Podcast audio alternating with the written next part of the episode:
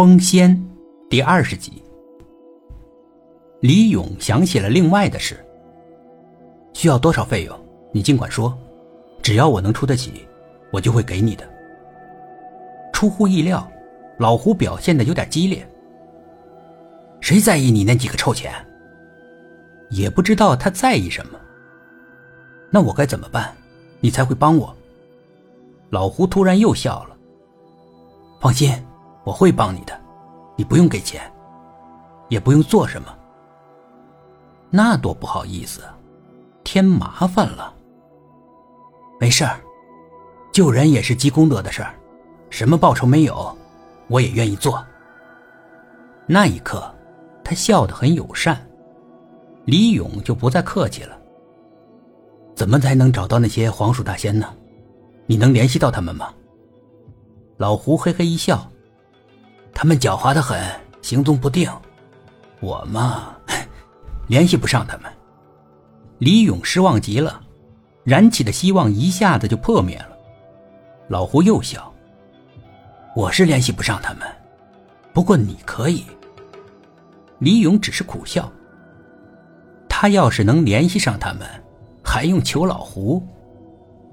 你确实能联系上他们。李勇跟他打趣儿。本来我是能够联系上他们的，不过跟他们分手的时候，忘记要他们的手机号码了。老胡却表情严肃。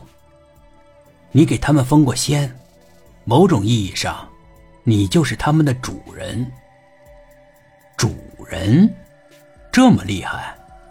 那些大仙会听李勇调遣？会，老胡说。不过，你得知道什么方法，才能驾驭他们。还有方法？你知道什么方法？老胡又突然笑起来。我知道的不多，知道一点点吧。李勇不管那么多。你能让他们来见我一面吗？这种方法你懂吗？老胡笑得很甜蜜。这个呀，我碰巧知道。是吗？怎么做呢？你能召唤那一位？哪一位？你给他封过仙的那一位？你是他的主人，有办法召唤他们。这就够了。有什么办法呢？老胡没有马上说。别急嘛，那方法只有晚上才奏效。不如这样，先去我家里坐坐，我详细跟你说。老胡的家住在大山的深处，是一间歪歪斜斜的草屋，得走一段凹凸不平的山路才能到达。老胡热情的招呼李勇到屋里坐，然而屋里更乱，能看到床铺上的被子胡乱堆着。老胡道歉：“不好意思啊，家里太乱了。”你一个人住这儿吗？是啊。难怪，一个大男人能干净到哪儿呢？你坐，我给你沏杯茶。不用麻烦了，不麻烦，不麻烦。你稍等。老胡在草屋的后面折腾了一会儿，李勇就闻到了一股清香，沁人心脾。老胡把茶端上来，那就更香了。这是什么茶？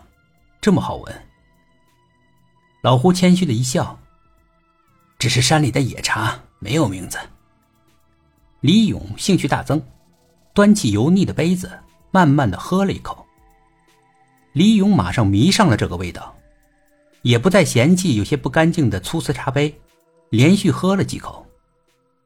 真好喝呀！李勇感叹。老胡礼节性的笑笑。李勇又喝了几口，忍不住又赞叹：“这大概就是我喝过的最棒的茶。”，你喜欢就好。老胡给李勇的茶杯加了点水，李勇没几下又喝光了。你这茶叶卖不卖啊？我想买两斤。你喜欢，我送你两斤。送多不好意思啊，已经这么麻烦你了，还是说个价钱吧。老胡断然的摇了摇头，没关系，不用要钱。李勇又端起杯子细细品味起来。我觉得你得改变经营方向。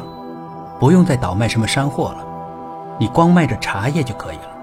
这茶叶这么棒，一定有销路。”李勇说。老胡没怎么吭声。李勇怕他不信，又继续说了两句经营之道。没想到，老胡并没有什么兴趣。本集故事播讲完毕，点击上方的订阅，订阅不迷路。